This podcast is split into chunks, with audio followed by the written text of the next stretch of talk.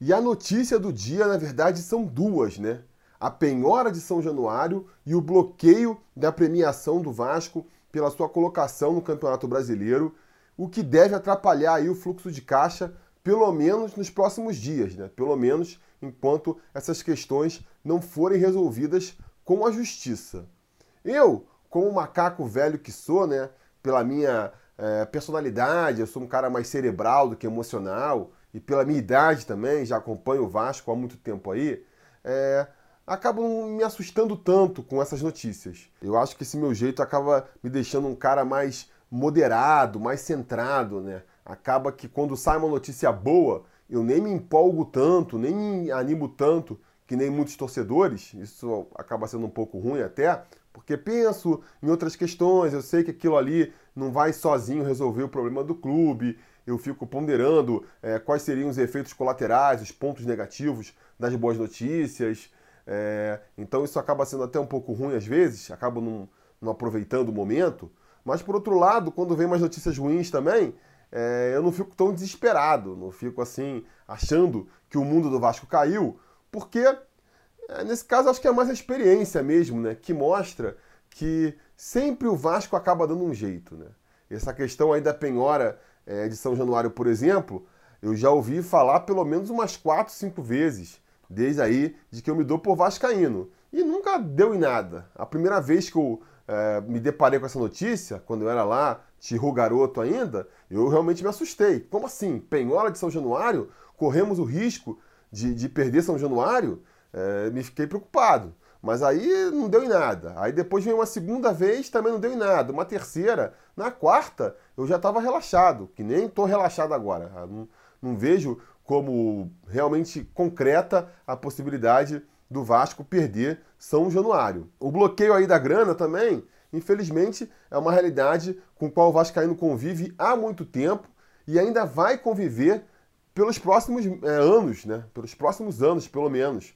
A gente vai aí tem tudo para todo mês, pelo menos, surgir uma confusão dessa, porque estão décadas também, né? Décadas sem pagar os jogadores, sempre sai devendo o jogador. Pô, acho que qualquer jogador que sai do Vasco, mesmo que sai vendido, mesmo que sai pela porta da frente, vamos dizer assim, sai com alguma dívida com o clube e isso sempre vai retornar lá na frente. Se você pegar aí o elenco do Vasco, que são formados por cerca de 30 a 40 jogadores, aí você projeta uns 25 anos para o passado multiplica aí 40 por 25, você vai ver o número de potenciais processos que o Vasco pode tomar só com jogador de futebol, sem considerar aí com empresas terceirizadas, com órgãos públicos e por aí afora. Então esse é um problema com o qual a gente vai ter que conviver por muito tempo ainda. Sempre que o Vasco tiver um pouquinho melhor, sempre que aparentar que o Vasco está conseguindo ali juntar uma graninha, vai aparecer credor querendo pegar a parte dele. O cara tá no direito dele, né?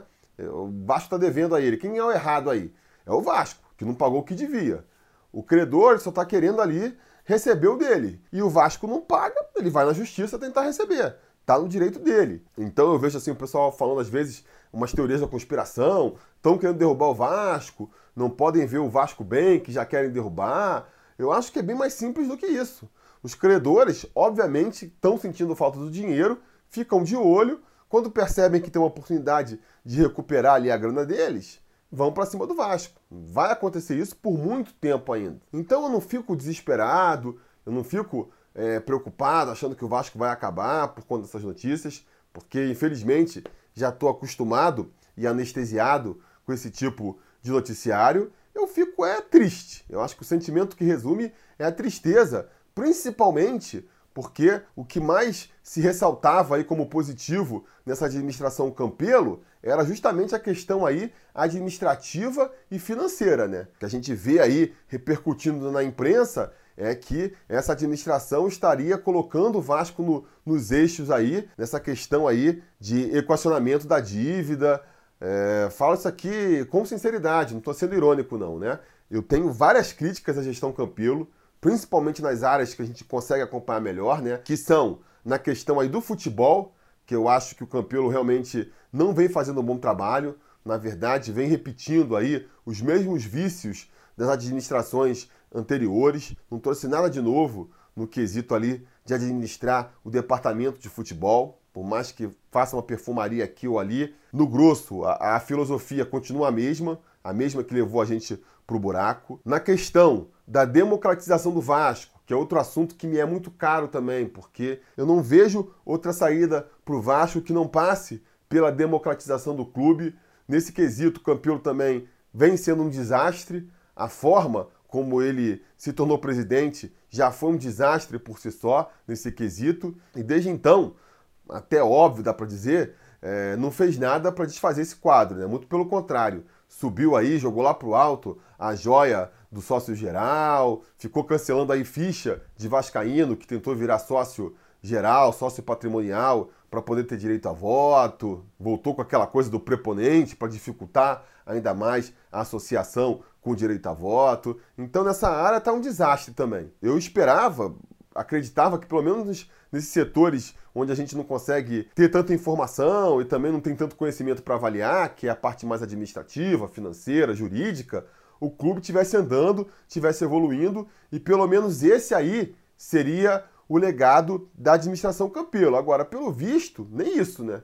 Nem isso está acontecendo, porque por mais que eu queira acreditar aí em jornalistas especializados e pessoal do mercado que tem muito mais conhecimento do que eu e que está aí avalizando a administração do Campelo e falando que eles estão fazendo a coisa certa, é difícil da gente acreditar nisso diante das últimas notícias, né? Porque eu entendo que até por conta da situação que eu pintei aqui, ainda vai haver aí cobranças via judicial para cima do Vasco. Eu acho que deve ser realmente difícil do Vasco conseguir mapear todo mundo que o clube deve de uma hora para noite e fazer ali o levantamento para ver se, se aquela cobrança é justa ou não, para ver se aquele valor ali pode ser redimensionado, né? Enfim, entendo que deva ser complicado. E também entendo que o Vasco possa estar sujeito a, a sempre que vem aí uma grana nova entrando, a, daqui a um tempo vai vender o Marrone, vai vender o Thales, é, sujeito que apareça aí um jogador que ninguém mais nem lembra que passou pelo Vasco, aproveitando esse momento para meter o clube no pau e tentar recuperar o seu dinheiro. Isso aí é compreensível. Agora, o que me entristece é ver o tipo da ação, o tipo do, do bloqueio aí que o Vasco está recebendo, que é dinheiro que o Vasco deve para o próprio Estado, né, deve ali para a Receita. Então, quer dizer, não dá para dizer que não sabia. É fácil de você fazer um levantamento e saber quanto é que você está devendo para a União. Isso aí você vai num cartório aí você descobre.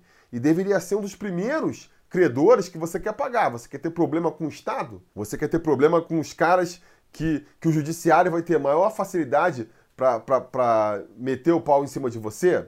Não faz sentido. E não dá para alegar também que não sabia. Não dá para alegar que não sabia. Ah, eu tentei levantar informações aí sobre a origem desses bloqueios e o que eu pude levantar no Twitter aí, acompanhando alguns perfis de pessoas mais ligadas ao Vasco, é que a direção já tinha sido informada aí algumas semanas atrás de que essa cobrança estava pendente, que se não pagasse ia haver algum tipo de sanção. E, e, o Vasco não se posicionou nisso aí. Já foi o primeiro erro. Agora, outra denúncia mais grave que eu ouvi aí, essa sim me incomoda bastante, é de que o Vasco teria já renegociado essa dívida lá atrás com a União, teria pego a dívida ali, o montante todo, e, e negociado para dividir em 60 vezes, pagar em 60 vezes, pagou uma parcela e na segunda já atrasou de novo. Isso aí é uma coisa que realmente é assim, de uma cretinice, de uma burrice tremenda. Não é exclusividade da administração Campelo, o Dinamite fazia isso, o Eurico fazia isso também. Agora, eu esperava algo novo, pelo menos nesse setor, dessa, dessa diretoria aí que se diz tão é, moderna e profissional. Esperava que não fosse fazer uma coisa é, besta dessa, né? Porque, pô, vamos e venhamos, você tá ali devendo, né? Vem o credor aqui querer cobrar um milhão. Tô, ó, você me deve um milhão, você, pela justiça, pelo que a justiça concedeu, você teria que me pagar isso aí de uma vez só. Ó, tira um milhão do bolso aí e me paga. Aí o Vasco vira e fala assim: pô, não tenho um milhão para te pagar. Vamos tentar resolver isso de outra maneira aí. Posso te pagar esse um milhão em 60 vezes, dividindo em 60 vezes, quer dizer, vai levar aí não sei quantos anos para eu conseguir é, quitar essa dívida. O credor, para topar esse acordo aí, ele precisa de um pouco de boa vontade, né? Por mais que a motivação ali de receber uma grana, que de outra maneira vai ser difícil de conseguir, isso motiva muito nos acordos, mas tem ali também uma boa fé, né? uma generosidade, vamos dizer assim, de abrir mão daquele dinheiro. Porque é diferente você receber é, um milhão à vista para você já aplicar e tentar fazer esse, esse dinheiro render, do que receber esse mesmo dinheiro pingadinho em 60 vezes. Então já existe uma boa vontade, você já, já conta com a boa vontade desse credor. Aí você vai, dois meses depois, já rompe o contrato, pô, vamos e venhamos, né? Da próxima vez que você for sentar na mesa para negociar com esse mesmo credor, ele já vai vir com bem mais má vontade para falar contigo. E não só esse, né? Os outros que estão acompanhando, que estão vendo a notícia, é, também vão ficar de má vontade. Da próxima vez que você vier para negociar com eles, eles vão perguntar que garantias você vai me dar de que vai cumprir esse acordo. Porque eu já vi você fazendo esse acordo com outros aí e não cumprindo, então vai dificultar muito mais a negociação, vai muito provavelmente querer botar juros mais altos para justificar esse tipo de acordo, vai dificultar muito mais as coisas daqui para frente. Então, é uma tremenda de uma burrice. E aí, assim, vocês podem me dizer que não é bem assim. Beleza, então diga aí no comentário o que, que é, porque não, procurei em fontes oficiais para entender exatamente, não achei. Essas informações que eu ouvi aí, repito, são de pessoas ligadas ao clube aí, comentando nas redes sociais. Foi mais de uma fonte, vamos dizer assim, fontes que são confiáveis, não costumam ficar inventando as coisas. Então, eu tendo a crer que é verdade. Mas caso você tenha alguma informação aí de que é o contrário, diz aí nos comentários, mostra a fonte e a gente aqui é, refaz a leitura. Agora, independente dessa questão aí que a gente está comentando ter sido desse jeito ou não, a gente tem visto aí também, né, o clube atrasando salários, já tomando o processo de empregados dessa gestão. O Max Lopes entrou na justiça contra o Vasco, o Alberto Valentim entrou na justiça contra o Vasco. Tem outros jogadores que eu não me lembro também, que já são dessa gestão aqui, que entraram na justiça. Então, quer dizer, nem parar de criar as dívidas, essa diretoria está parando. Está continuando dando motivo aí para tomar mais processos lá no futuro. Porque está havendo aí uma dissonância entre o discurso e a prática. Tem um discurso aí pregando o saneamento das dívidas, pregando a austeridade, mas na prática o que a gente está vendo? Está deixando de pagar é, parcela de negociação e está contratando o jogador. Para não pagar o salário também, né? Porque se realmente essa informação procede e essa negociação foi feita há um ano atrás, quando contratou o Marquinho, quando contratou o Cleiton, já contratou sabendo que estava devendo ali parcela da dívida que tinha renegociado. Então, cadê o pensamento do não, não vou contratar. Se eu tenho que pagar essa dívida aqui, eu não vou gastar esse dinheiro contratando um jogador. Ah, mas não está pagando nenhum jogador. Então, pior ainda, né? Além de não estar tá sanando a dívida que você renegociou, ainda está dando brecha para uma outra dívida surgir no futuro. É um erro aí de, de prioridade tremendo, sabe? Tremendo.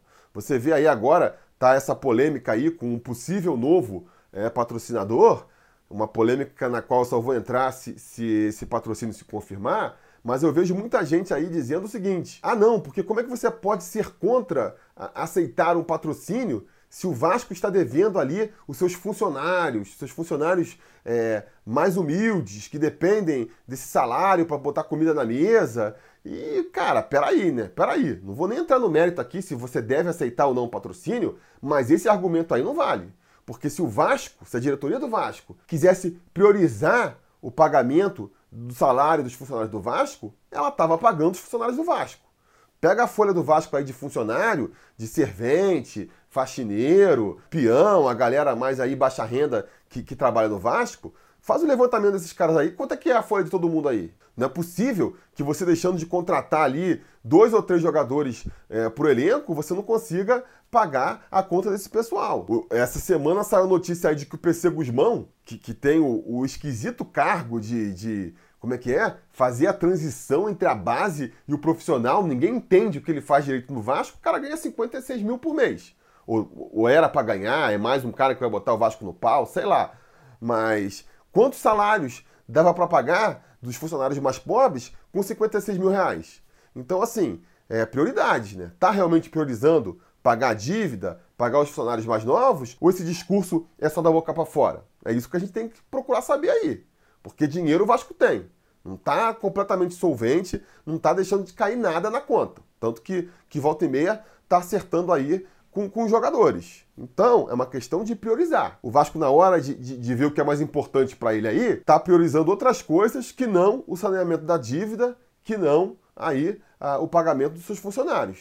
Beleza? Acho que isso a gente pode concordar. E aí vieram comentar comigo sobre essas notícias e, e um pessoal vai falar: pô, a torcida do Vasco precisa se mobilizar de novo. Vamos criar uma vaquinha para poder juntar o dinheiro para pagar ali a multa e aí desbloquear esse dinheiro. E galera, calma, né? Calma, também não adianta. Eu sei que estamos muito empolgados aí com toda a mobilização que a torcida do Vasco fez esse ano mas a gente não vai conseguir resolver tudo na base da vaquinha. Não é por aí. A, a, a, participação da torcida é importante, mas chega uma hora que ela não consegue mais, né? Que aí cabe a, a administração do clube resolver, não tem jeito. É, é, o que eu sempre defendo aqui. Sem a administração do clube colaborando, uh, não vai adiantar nada. É importante, é bem fundamental também uma diretoria que, que caminhe no mesmo pensamento da torcida. Eu acho que, que a melhor maneira da torcida ajudar em questões financeiras, tem muitas maneiras. Pode contribuir para o CT, cada vez que você compra um produto oficial, assinando o pay-per-view e dizendo que é vascaíno. Tudo isso ajuda o Vasco, né? Mas principalmente, a principal maneira de ajudar financeiramente é virando sócio torcedor mesmo. E se você quer ajudar ainda mais, sobe seu plano de sócio torcedor, banca o sócio torcedor de um amigo que não pode ser sócio ou ainda não percebeu a importância de ser sócio. De repente você banca ali alguns meses para ele, ele descobre os benefícios e dali para frente ele passa a ser um sócio por conta própria. É, eu acho que essa é a melhor maneira de, de ajudar o clube. Você vai estar tá dando um dinheiro mensalmente para o clube e a partir daí cabe ao clube. Cabe aí a, a administração, a diretoria, saber fazer o melhor uso desse dinheiro. E se a diretoria não souber fazer, o que, é que a gente pode fazer, sabe? Então, eu acho assim, ó, eu acho que 2019 foi o ano em que a torcida do Vasco descobriu a sua importância, descobriu como pode ser forte o seu apoio e a diferença que pode fazer o seu apoio. Isso foi muito importante. Eu acho que realmente é um ponto histórico, é um marco histórico, vai ficar marcado para sempre aí o ano em que a torcida do Vasco despertou. Já falei isso aqui outras vezes. Só que também já falei aqui outras vezes não pode parar por aí. Esse é um primeiro passo. Esse é um primeiro passo para a recuperação do Vasco. Não dá para achar que isso sozinho resolve todos os problemas. Então, se 2019 foi o ano aí em que a torcida percebeu a importância de apoiar o clube, talvez em 2020 seja o ano da torcida descobrir a importância de pressionar o clube também, né? A gente deu aí os recursos para o clube se reerguer. Em 2020 a gente tem que descobrir maneiras de tentar cobrar o clube para fazer o que se espera dele, né? Que é levantar, reerguer o Vasco da Gama para sua posição de direito. E, e, como que vai ser isso aí? Não sei, não tenho a menor ideia. Já fiz aqui, nesses cinco anos de canal, alguns vídeos comentando é, ideias de protestos e maneiras de fazer essa cobrança, mas não tem nenhuma aqui que eu abrace e que eu veja que seja realmente assim fácil de ser executada e que também garanta que vai dar um resultado. É outra coisa que eu pergunto para vocês aí, dê uma sugestão. Porque normalmente as propostas ou me parecem, né, do, ponto, do meu ponto de vista, muito complicadas de serem executadas, exigem ali uma mobilização da torcida, de muitos torcedores, que é difícil de você conseguir esse comprometimento, ou então, sei lá, me parecem pouco efetivas, sabe? Parece que não, não sei se vai realmente chegar a pressionar a diretoria. Agora, não sei também, né? Se tem uma coisa aí que essa associação em massa do Vasco fez, foi tornar as minhas certezas menos certezas. Pode acontecer uma coisa inédita que nunca foi feita antes, a torcida do Vasco pode fazer de novo para cobrar essa diretoria aí também. Eu só acho que é isso, a gente tem que pensar dessa maneira também. Estamos apoiando, é importante continuar apoiando. Isso também é uma coisa que eu quero deixar aqui. Não podemos agora, ah, não, tá vendo? O pessoal não está usando direito nosso dinheiro, foi uma besteira, vou deixar de virar sócio. Não, esse não é o caminho. Isso significaria desistir do Vasco. E eu acho que ninguém aqui quer desistir do Vasco, né? Você que é vascaíno, acompanha o Vasco, acompanha as notícias do Vasco, ainda quer ficar vendo um vídeo aqui de meia hora de outro vascaíno comentando sobre o Vasco, você com certeza não é uma pessoa que quer deixar de ter o Vasco na sua vida. Então, abandonar o Vasco não é uma possibilidade. A gente tem que continuar se associando sim, ajudando o máximo que dá. Agora, essa ajuda não pode ser uma via de mão única, né? A gente vai ajudar, mas a gente quer cobrar também. A gente quer resultado também. A gente tem que pensar aí para o próximo ano maneiras mais efetivas de cobrar a diretoria a fazer o que a gente acha que é o certo para o Vasco. Vamos pensar nisso aí para o ano que vem, né? As redes sociais estão aí para isso, tem vários canais do Vasco. Eu acho que o debate tem que ser cada vez mais levantado. Então vamos discutir o que há de errado no Vasco, sim, mas vamos discutir de maneira propositiva, né? Tentando pensar em soluções também. Inclusive, fica aqui aberto o canal. Se você tem alguma ideia, diz aí, vamos comentar, joga na rede, faz um Instagram, a gente divulga por aqui. Eu acho que o debate é sempre o caminho para chegar na solução. Beleza, galera? Esse vídeo já ficou longo pra caramba, desculpa, mas é um assunto complexo também, não tem como a gente falar de maneira é, superficial sobre isso, né? Enfim, deixe aí embaixo os seus comentários sobre esse assunto. Não se esqueça também de curtir o vídeo, assinar o canal, ligar o sininho de notificações para ser avisado sempre que tiver vídeo novo por aqui. E no mais, a gente vai se falando. A realização desse vídeo só foi possível graças ao apoio inestimável dos conselheiros do Sobre Vasco. Ajude você também ao Sobre Vasco continuar no ar se tornando um apoiador em apoia.se barra ou sendo um membro do canal aqui no YouTube.